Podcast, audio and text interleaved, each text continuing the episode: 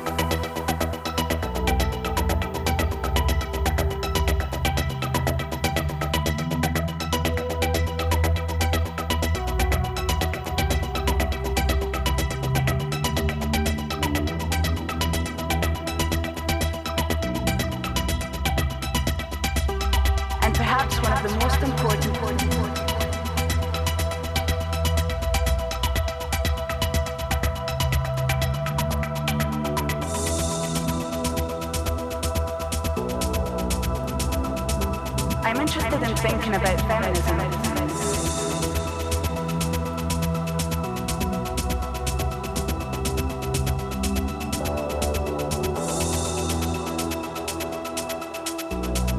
Feminist practice within the broader sphere.